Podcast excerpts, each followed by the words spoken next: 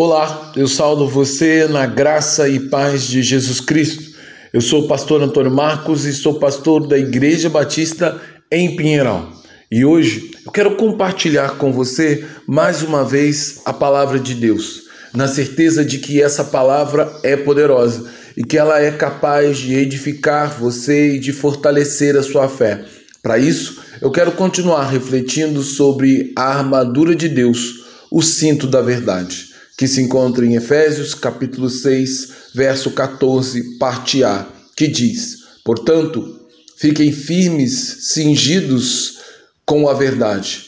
Depois de apresentar um apelo insistente para todos os crentes, a fim de que se revistam com toda a armadura de Deus, com o objetivo claro de permanecerem firmes, ou seja, sem demonstrar nenhum tipo de medo, dúvida diante das legiões inimigas que avançam contra a Igreja de Cristo, Paulo afirma que este é o único meio seguro e eficaz para que os crentes permaneçam inabaláveis no dia mal.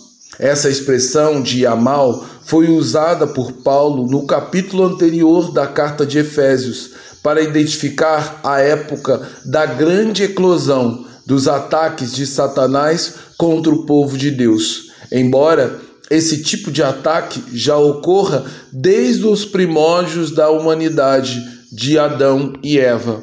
Porém, agora que o dia final se aproxima, quando nosso Senhor e Salvador Jesus Cristo vai retornar em poder e em glória para abrir os céus e resgatar o seu povo para sempre, a grande batalha espiritual tende a ficar mais intensa, de maneira que os crentes são exortados a permanecerem em todas as circunstâncias revestidas de toda a armadura de Deus, de modo que nenhuma parte de seu corpo e da vida do crente esteja desguarnecida, para que Satanás não encontre brecha ou espaço para infligir sofrimento ou coisa pior que é roubar nossa fé.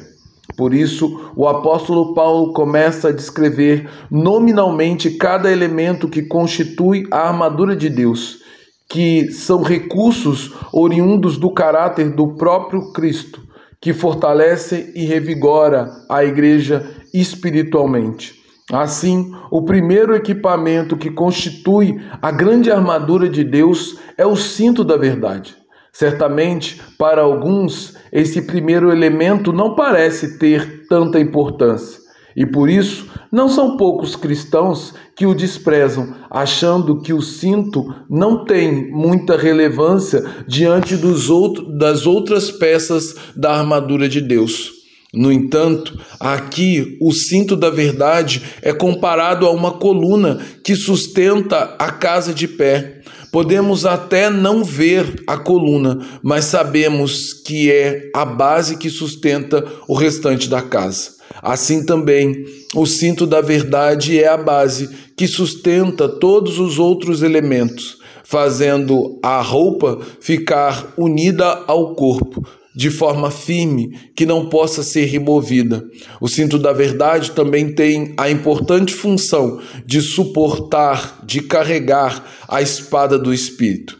Contudo, a principal função do cinto da verdade é fornecer a firmeza ao soldado, para que suas vestes não sejam perdidas pelo caminho durante a intensidade da batalha.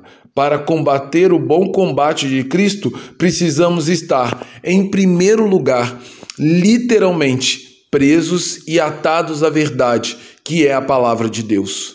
Foi por essa mesma verdade que nosso Senhor Jesus Cristo venceu as tentações de Satanás, depois de passar 40 dias no deserto, em jejum e oração. Por três vezes o diabo o tentou, porém, em todos os três ataques malignos, Jesus se defendeu e revestido através da palavra de Deus, que deve estar presa no coração do crente. Por essa razão, o apelo de Paulo é que todos os crentes estejam presos, estejam linkados com a palavra, numa posição de completa submissão e reverência a ela, porque ela é a palavra do próprio Deus. Assim, eu convido você a tomar posse de toda a armadura de Deus, começando pela palavra da verdade, que converte o coração do pecador e fortalece e renova a fé do fiel, de forma que ele não venha sucumbir diante dos ataques de Satanás, que vem como uma onda contra o povo de Deus, às vezes com um ataque pequeno que parece inofensivo, e outras com um ataque imenso que parece que não podemos resistir. Porém, é pela palavra da verdade que tomamos pleno conhecimento do fato de que Deus tem todo o poder e autoridade, de modo que nada, absolutamente nada, pode nos arrancar das suas mãos, nas quais estamos seguros e firmes para suportar os ataques de Satanás.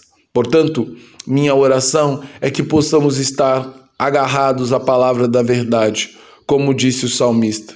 Guardei a tua palavra em meu coração para não pecar contra ti, no Salmo 119, verso 11. Rogo também para que a palavra da verdade nos fortaleça e renove a nossa fé. Em nome e por amor de Jesus Cristo. Amém. Agora que o amor de Deus Pai, que a graça sublime do Deus Filho, e o consolo do Espírito Santo de Deus, a doce consolação do Espírito Santo de Deus, que ela repouse sobre nós, de maneira que nós estejamos seguros, alicerçados em Deus, porque estamos revestidos do poder do Senhor. Que esse poder seja usado, que esse poder seja visto através das nossas vidas. É em nome de Jesus Cristo. Essa é a minha oração. Amém.